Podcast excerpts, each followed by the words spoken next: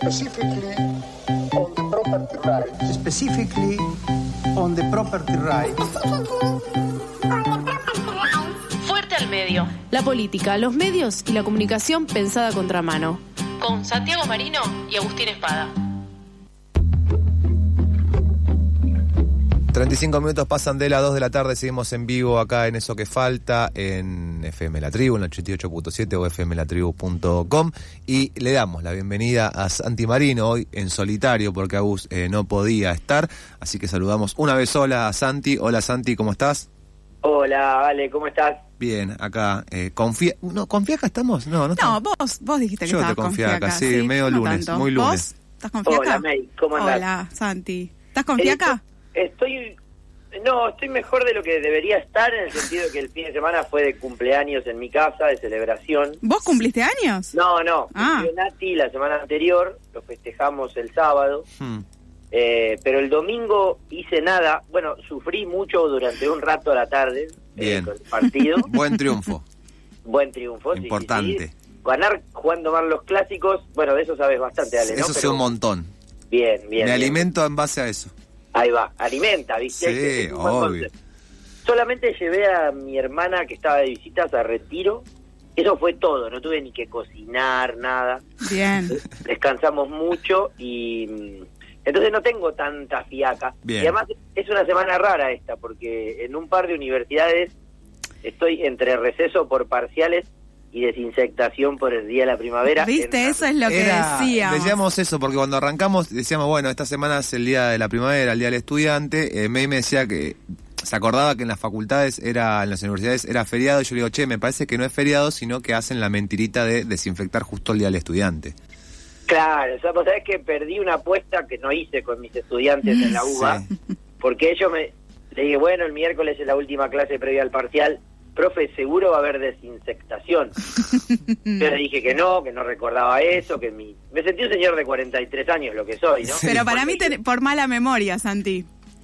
Vos decís, o capaz que nunca di clase el día de la Los primavera. Puede ser, Yo puede me ser. acuerdo eh, mi paso por la Facultad de Ciencias Sociales de la Universidad de Buenos Aires, que todos los 21 de septiembre caía un mail que decía que habían decidido Desinfectar. desinfectar la universidad. Bueno, pero pensá, ¿ves? yo me escribía a mano alzada. Yo también, Santi Marino, No, no, yo no.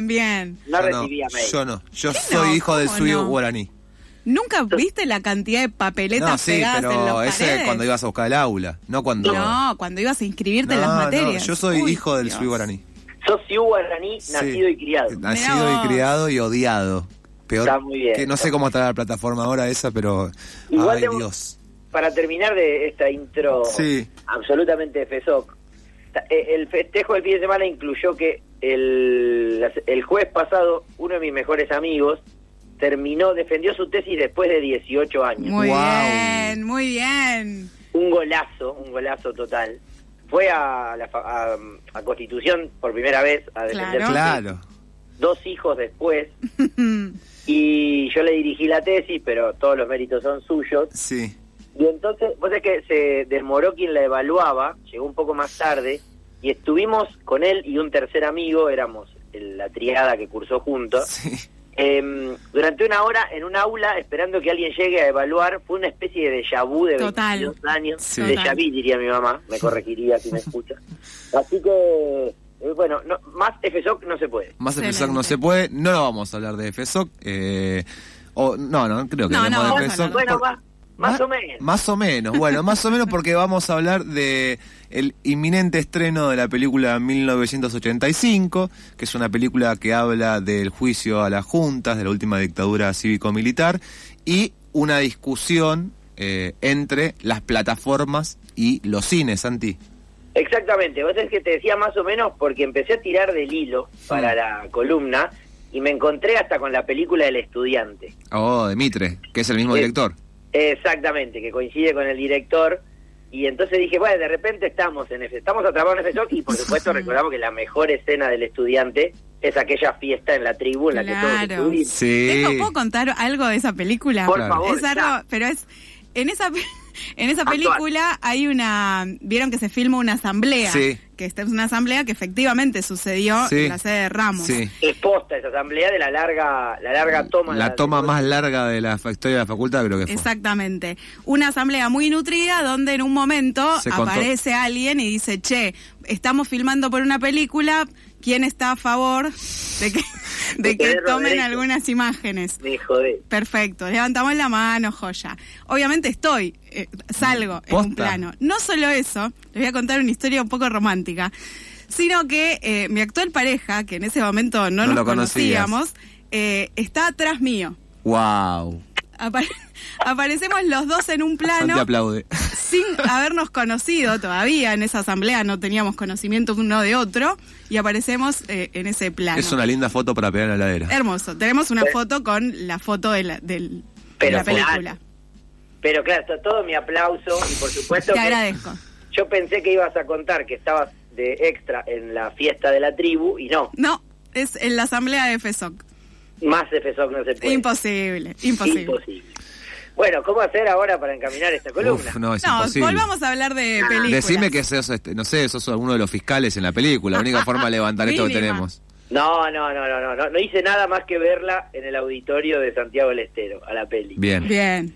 Y decir estuve en esa fiesta, entre otras cosas.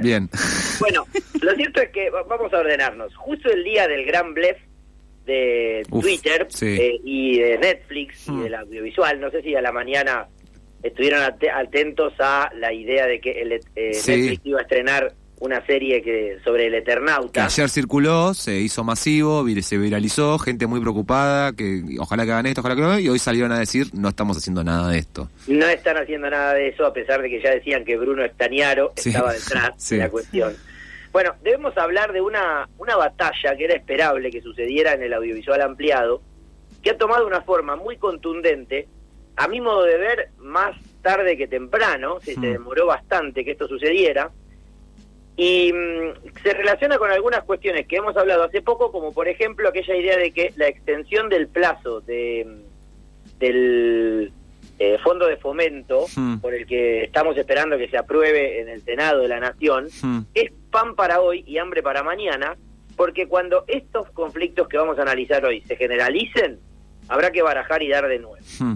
Básicamente, la noticia es que Argentina 1985, que es la película dirigida por Santiago Mitre con guion de eh, Mariano Ginás, Sí. esto no es un dato menor, Sí. Ginás es uno de los grandes cineastas que produce sin guita del Inca, por Hmm. ponerlo en un término que sale del canon tradicional de cómo se filma en Argentina. Hmm.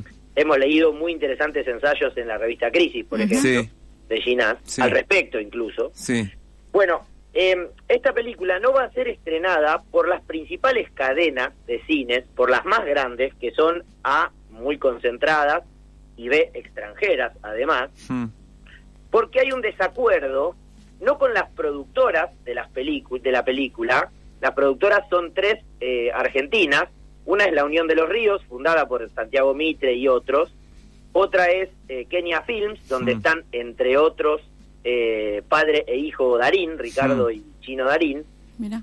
y e Infinity es la tercera. Estas son las productoras, pero el Sheite, la- el, el dato relevante aquí, es que Argentina 1985 va a ser distribuida por Amazon Prime Video. Hmm. Y ahí la cosa se empieza a complicar. Claro. ¿En qué se complica? Eh, hasta ahora, desde el regreso de la apertura de las salas de cine tras el año asterisco que implicó la pandemia Hmm. para el cine, lo que está pasando es que las plataformas tienen un acuerdo u operan con un acuerdo con las salas de cine que establece esperar aproximadamente 45 días entre Sí. que una peli es estrenada en la sala, en la pantalla grande, y que llega a la pantalla hogareña de los OTT vía las plataformas. Primera pregunta, perdona Santi que te interrumpa. Sí. Es un acuerdo de palabra. Sí, es un acuerdo tácito, o sea, no hay ninguna, ni- no solo no hay ninguna normativa, Sí. eh, sino que no hay nada firmado. Ok. E- Era una especie de funcionemos de este modo, Ok. y, y- e incluso funcionaba de este modo aun cuando la productora de la película era la misma que la dueña de la OTT que podía atraer su audiencia a la plataforma Bien. y que no tiene tantos intereses creados en el- la pantalla grande Hmm. como podría ser Disney. Hmm. Disney estrena sus pelis en eh, las salas que son de otros. Disney es productora y distribuidora de cine, pero no es exhibidora, no es Claro. dueña de salas. Mm. Y demora 45 días para estrenarla en Disney Plus, que es su eh, plataforma, o incluso en Star, de la cual es también distribuidora. Mm. Uno podría decir, bueno, ¿por qué lo hace Disney también? Porque hay una especie de generación de un, de un hiato, de una ventana interesante para que muchas personas vayan a las salas y paguen por su entrada Mm. para verlo en pantalla grande, para ver en pantalla grande aquello que podrían ver un par de semanas después, un mes después, poco más de un mes después, en su hogar eligiendo cuándo, cómo, Sí. etcétera, y con quién, ¿cierto? Sí. Bueno, el asunto es que em, ese tiempo de proyección en la pantalla grande, hasta el estreno en su plataforma, venía consolidando- consolidándose eh, con este acuerdo, pero Amazon Prime, que en ocasiones es productora, en ocasiones es distribuidora, pero sobre todo es una plataforma de lo que se conoce como OTT, es Hmm. decir, es una plataforma de servicios audiovisuales que operan en Internet, Mm. que es global y que ha, ha desarrollado una em, presencia potente en la Argentina, a punto tal de que hoy es el segundo operador del mercado, detrás de Netflix, y quién sabe si ya no lo ha pasado, y que ha dedicado una partecita muy ínfima, pero muy visible al contenido argentino. Pensemos, Mm. por ejemplo, que estrenó el año pasado la serie sobre la vida de Maradona. Sí. Claro. Bueno, la cuestión es que Amazon Prime rompió ese acuerdo tácito, no había ningún contrato, no había ninguna ley, Mm. pero ha decidido que ese hiato, esa ventana entre que la película se estrene en la pantalla grande Mm. y llegue a su plataforma será solo, y subrayo, solo de 21 días. Bien. Tres semanas, tres fines de semana. Claro, tres Claro. fines de semana. A partir de eso, Cinépolis, Showcase, Cinemark y Hoyt, las grandes exhibidoras, que además son complejos multisala, Mm. han decidido que no van a exhibir la película, Ah. no la van a estrenar, porque entienden que necesitan esos 45 días Bien. para que los números sean atractivos, sobre todo pensando en que por más que estemos hablando de posiblemente el estreno más importante del año Sí. en nuestro país, dado el, el halo del tema, el halo de eh, la mm, calidad que aparentemente tiene la peli, Sí. lo bien, entre comillas, que le ha ido en los festivales internacionales, y que incluso es posible que sea la candidata a mejor película extranjera por parte de Argentina a los Oscars del año que viene, y que algunos eh, aventuran con la posibilidad de que compita en más de un rubro, Mm. eh, la- eh, va, va a estrenarse en una etapa que es en la de decadencia de la venta de entradas al cine, porque estamos ante la inminencia de la primavera, las personas no han regresado masivamente a las salas de cine todavía, Mm. y entonces era un, un- un buen elemento para atraer a las personas Claro. al cine y que se vendan muchas entradas antes de que llegue a competir en una ventana como la de los OTT. Sí. En, en términos, perdón, Santi, Sí. en términos eh, numéricos, todavía no se retomó la cantidad de venta de entradas anterior a la de la pandemia, el 2019. Mira, este, estas vacaciones de invierno por primera vez asomaron algunos números parecidos al 19, Bien, con estrenos muy potentes, Thor, básicamente, Mm. la de Disney. claro. Eh, pero, y bueno, y Buzz Lightyear, la, de, la, la precuela Sí, de, de Toy Story. de Toy Story. Pero efectivamente, de- dentro de las industrias culturales, la que más demoró en recuperarse después de la pandemia en términos de consumo de asistencia son los cines. Claro. Hay una combinación ahí, todavía debe haber algo de miedo de ir a encerrarse a algún lugar, Mm. más que lo tenés disponible en tu casa. Claro. Y, Sí. y este es un ejemplo concreto, Sí. ¿no? Porque ahora lo tendrías disponible apenas tres semanas después. Sí, incluso que eh, luego, a partir del 2020, hubo varias plataformas más que se sumaron al quizás consumo habitual ¿no? de, eh, de, de audiovisual. Claro, por un lado creció la oferta Claro. en cantidad de plataformas, de hecho en ese contexto fue que llegó Disney Plus Claro. y que llegó Star y que también eh, Amazon creció significativamente en cantidad de usuarios y clientes. Y además pensemos en que mm, eso se instaló como costumbre y es muy raro que haya una, una caída drástica luego de ese tipo de consumo. O sea, no ha caído la cantidad de clientes a pesar de la crisis económica, la restricción cambiaria, porque por ejemplo este consumo es compartible además, ¿viste? Pues, bueno, yo te pago Amazon, vos pagás Netflix y así, y entonces hay muchos usuarios aun cuando no paguen. Bueno, la cuestión es que entonces empezamos a pensar, ¿dónde se va a ver la película? Bueno, se va a ver en Atlas, se va a ver en, en Cinecenter, en Multiplex y en las independientes, unas 100 salas. Pero estamos pensando en que no va a llegar a casi la mitad de las salas del país. Claro. Una película que se va a estrenar el 29 de septiembre y que incluso las salas que van a tener a la película ya están anunciando la preventa de entradas, porque hay realmente mucha expectativa respecto de este estreno. No sé si alguna vez fueron y compraron entradas por algún sistema digital, alguna de las salas que la van a tener, y así fue y se registraron con sus correos, deben haber recibido por mail la novedad de que ya está a la venta la pre perdón, de que ya está la preventa de acceso a esta película que se estrena en dos semanas, a fin de mes. Claro. La cuestión es que entonces ahí, si tenemos los números estos, el 29 de septiembre se estrenaría la peli en muy pocos cines y el 20 de octubre llegaría a la sala, a la plataforma Amazon. Sí. Pero ahí empezamos a pensar, posiblemente no sea la película que más entradas venda en el año, porque para que una película venda muchas entradas, necesitamos que esté en muchas salas. Claro.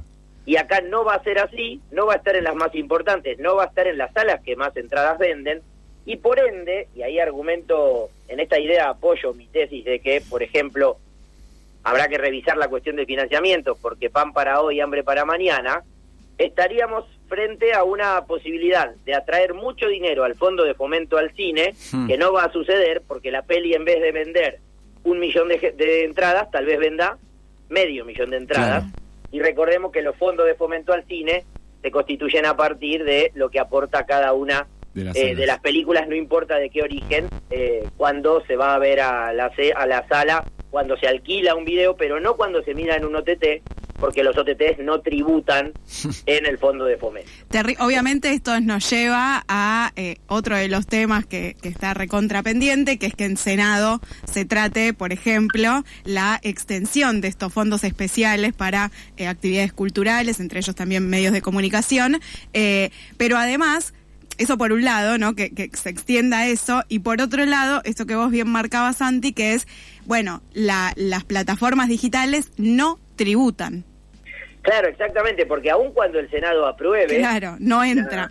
no estaría alcanzando Claro. a la regulación de los OTTs, Claro. que es aquello que venimos planteando hace mucho, algunos en términos individuales, algunos grupos de investigación, fuerte al medio, eh, en términos colectivos y organizaciones como Observacom, digamos, Sí. que plantean esta cuestión y esta necesidad. Sí. Ahora, ¿de qué hablamos cuando hablamos del audiovisual ampliado y por qué esto sería una muestra, una especie de la foto y la película, podríamos decir?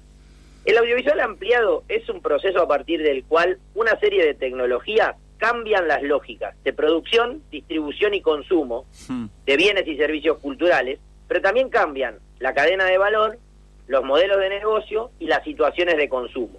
Vos podés ver películas en plataformas tres semanas después de que se estrenara en su sala, podés ver contenido televisivo por eh, plataformas de cine, y todos estos cruces que tenemos introducidos en nuestra vida cotidiana.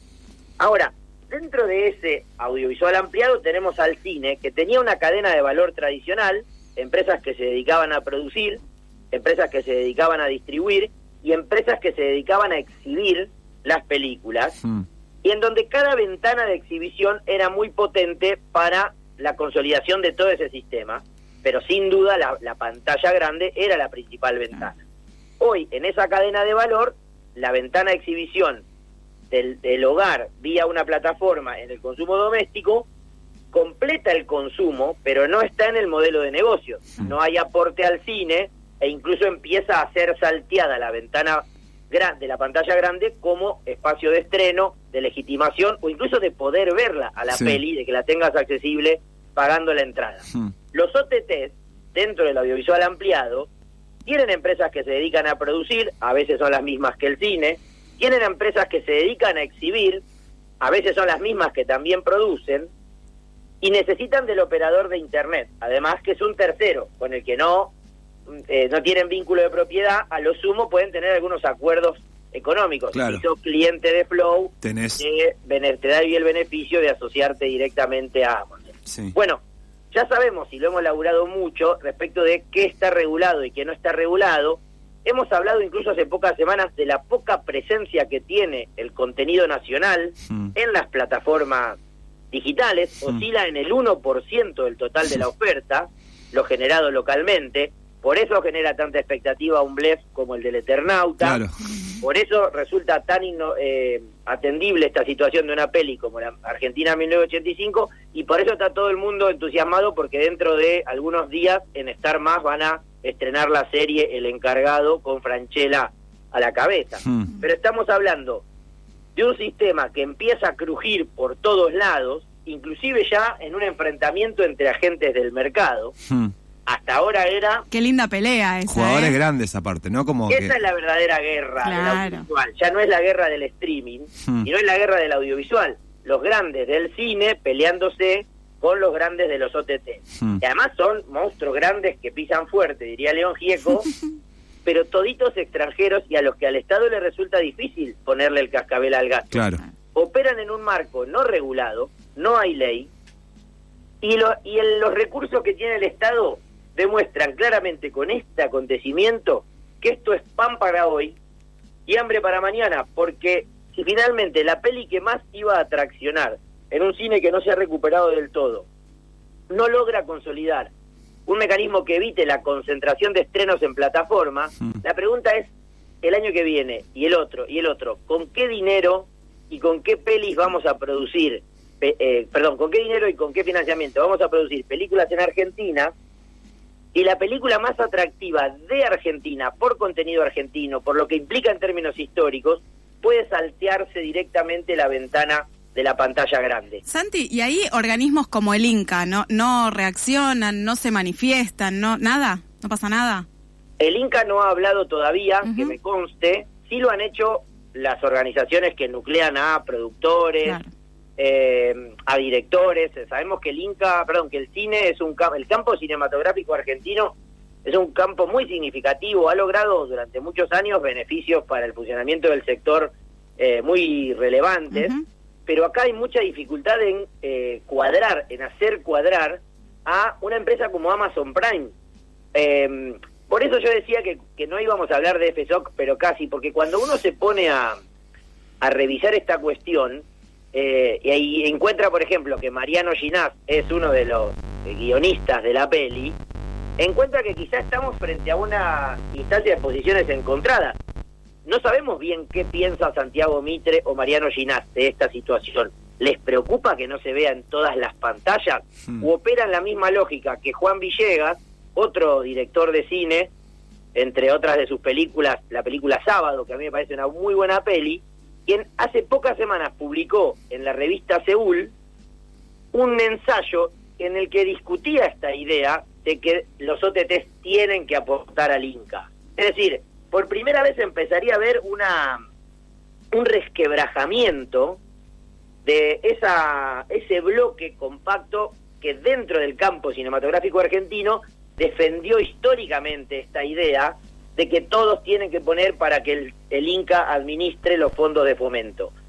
Eh, el texto de, de Villegas se titula La guita pone el mundo a andar y pone en duda esta afirmación de que el Inca deba administrar los fondos de fomento. Hmm. Hemos leído a Ginás, quien ha planteado desde una perspectiva hasta de izquierda, si querés, una idea parecida, que es no necesariamente tiene que, que ser el Estado el que administre el sistema, Hmm. y ahora nos topamos con esta guerra en el mercado, que es como un- una nueva pantalla del videojuego que desconocíamos y en donde no está tan claro cuántas cosas podrá hacer el Estado, pero sobre todo cuánta decisión hay para materializar alguna acción concreta.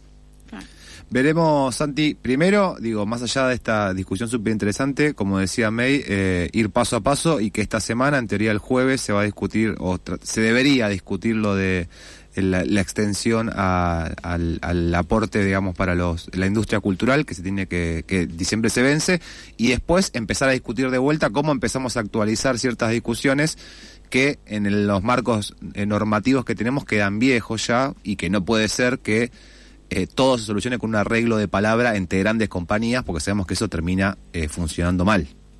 Totalmente, estaremos atentos esta semana y tal vez, eh, a pesar de la mirada crítica o preocupada de la cuestión, un acontecimiento así logre poner en agenda de discusión un tema eh, porque se vuelva relevante. Quiero decir, está Peter Lanzani, eh, Está hay- Darín. esto está Darín, podría traer como una discusión a algunas personas que no están involucradas en cómo el Estado regula el sistema de medios, pero que en un momento diga, che, está la nueva de Darín, vamos a verla al showcase que tengo dos por uno con el banco, uy no, ahí no la dan, Claro. y se topen con esa idea y esto tome dimensión pública de un modo parecido al que lo tomó en 1994 cuando Menem dijo, necesito una foto con la cultura, hagamos algo con el cine, que es lo único que no privaticé. Eh, a- ojo con que estallen las salas privadas más pequeñas y quién te dice que ahí se arme la revolución de las salas pequeñas. Vos porque Bueno. no tenés esperanza, Marino. Eh, eh, estaría bien, estaría bien, vos decís una revolución como Siete Cajas, la película paraguaya, Ponele. pero claro. en, en dimensión Peter Lanzani. Sí, ponele. Eh, Estemos atentos y cuando nos volvemos a ver vemos qué conclusiones podemos sacar. Te mandamos un abrazo muy grande, Santi. Nos comunicamos. Ah, no, el lunes que viene no, porque ya Andan de congreso ah, andan de congreso, fuerte, es época sí. de congreso también, así que nos encontramos el otro lunes recién. Estamos en, en temporada alta de congresos, así que nos volvemos a ver en 15 días. Mucha suerte en ese congreso y te mandamos un abrazo grande. Un abrazo fuerte. Pasó Santi Marino en el espacio de Fuerte al Medio conversando sobre esta discusión que hay eh, en relación al estreno de la película argentina 1985, las plataformas, las grandes compañías de cine, cuánto tiempo tengo para Las salas. las salas y después de eso el- los aportes que van en venta de entradas para la industria del cine argentino.